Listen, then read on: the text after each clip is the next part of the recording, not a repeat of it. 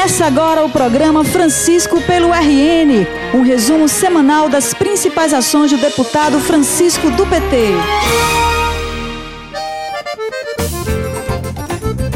Olá, conterrânea e conterrâneo! Chegou a hora de mais uma prestação de contas semanal do deputado Francisco do PT. E mais uma vez, o nosso programa está recheado de informações, porque o trabalho pelo RN não para. Com certeza, Mara, e põe trabalho nisso, viu? O mês de abril começou já com a realização de um seminário em parceria com outros mandatos do PT do Rio Grande do Norte para tratar sobre a proposta de reforma da Previdência apresentada por Bolsonaro. Vanderlei, a proposta dessa reforma está sendo bastante criticada pela maneira como está retirando direitos dos trabalhadores e beneficiando outras categorias, além de atender apenas os interesses de bancos e o mercado financeiro. O palestrante do seminário foi o ex-ministro da Previdência, Carlos Gabas, que fez muitas críticas à proposta. Esse modelo foi implantado no Chile, inclusive com a ajuda do Paulo Guedes, que é um dos donos do sistema privado no Chile. Coincidência, né?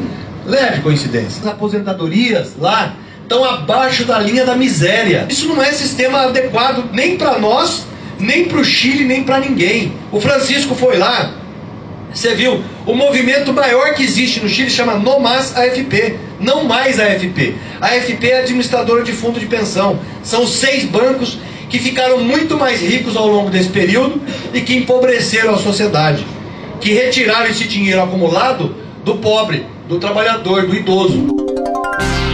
Francisco pelo RN. Francisco pelo.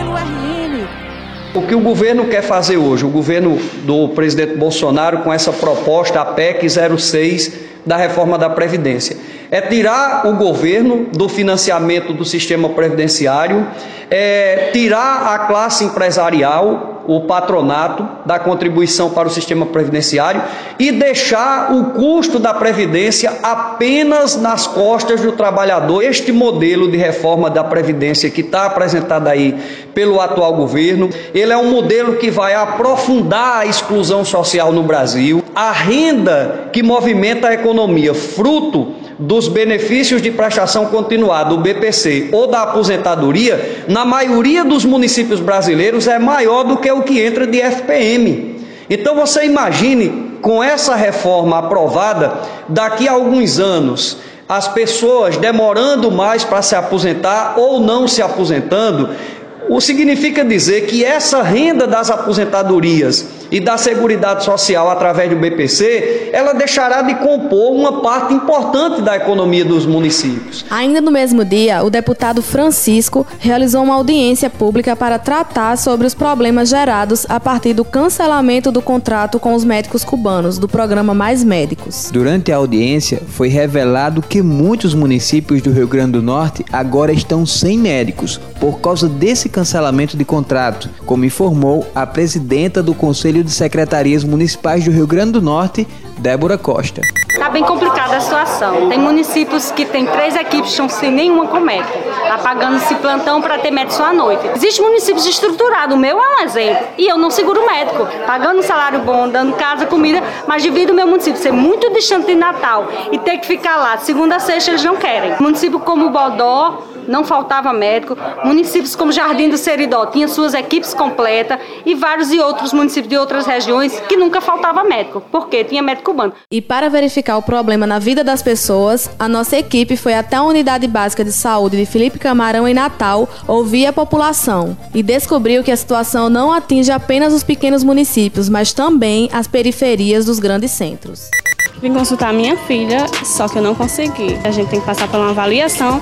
Se for urgência, você consulta. Se não for urgência, você não consulta. Antes não era assim. Antes eu chegava, poderia chegar, encaixar, consultar de qualquer jeito. Aqui na nossa cidade tínhamos uma médica, também mais médicos, que pelo ciclo não foi feita a renovação. Por isso, começou a sobrecarregar as demandas da área dela nas demais equipes. A audiência realizada pelo deputado Francisco do PT foi justamente para encontrar soluções para essa situação.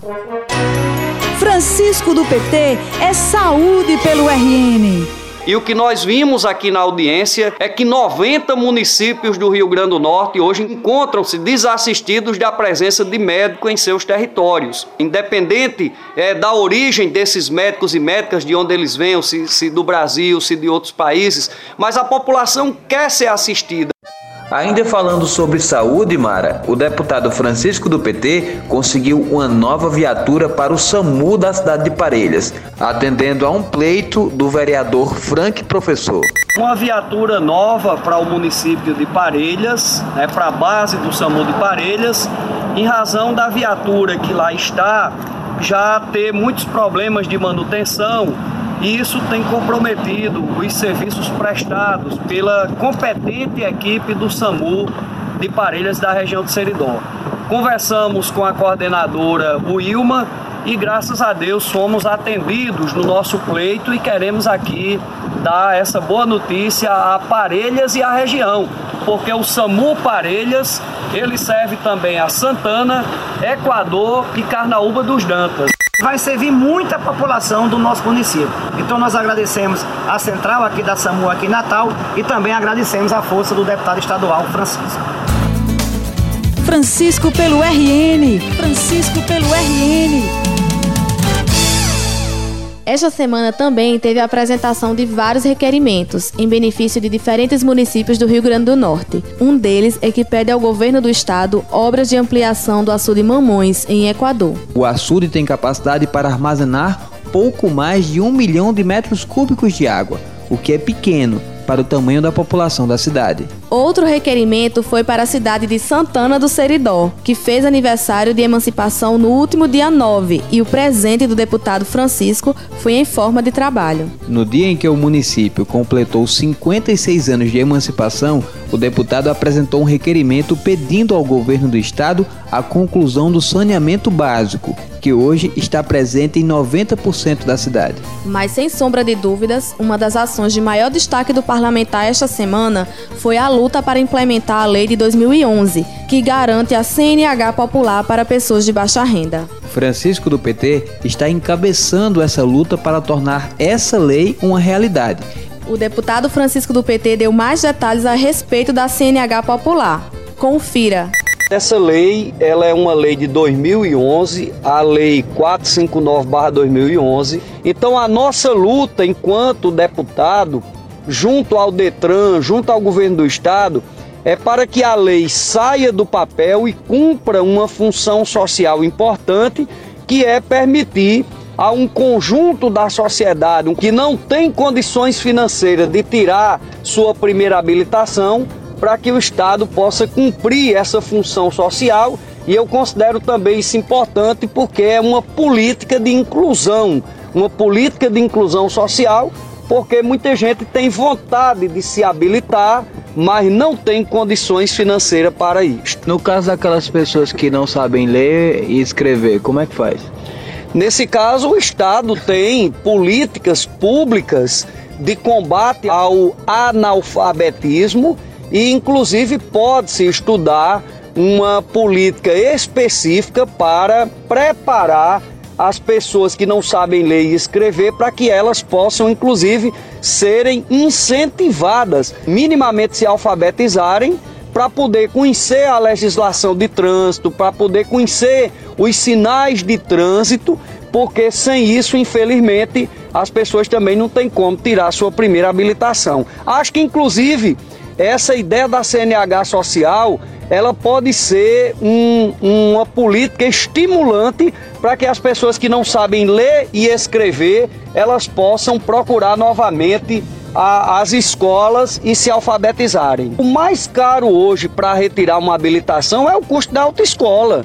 E aí é, o governo, através de uma política, né, de uma estratégia é, junto às autoescolas, é, encontrar uma alternativa para que possa garantir a essas pessoas o direito de poder é, se prepararem, se qualificarem e ter acesso à sua primeira habilitação. Quando você pega um condutor de moto ou um motorista que aprendeu a dirigir, mas que não consegue ter condições de tirar sua primeira habilitação, e você consegue dar as condições para que essa pessoa se habilite, essa pessoa, inclusive, é, estará apta a entrar no mercado de trabalho, para trabalhar de motoboy, de mototáxi, de motorista de táxi, de, de motorista de um modo geral. Então, isso é uma política de inclusão, é uma política de é, legalidade e formalidade, porque as pessoas vão poder dirigir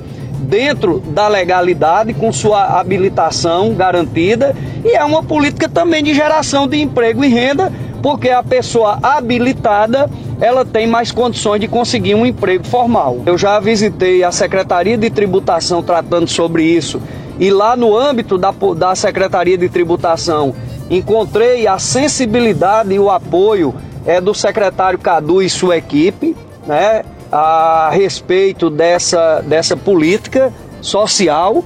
Tive no Detran conversando com o diretor Otávio, ele também sensibilizado e convicto da importância, e eu não tenho dúvida que a governadora Fátima, com a sensibilidade que tem, a sensibilidade social, toda a sua trajetória de vida, a primeira governadora de origem popular que sabe as dificuldades das pessoas para poderem vencer na vida. Eu não tenho dúvida que a governadora Fátima também será sensível para que esta lei saia do papel. Francisco do PT é trabalho pelo RN.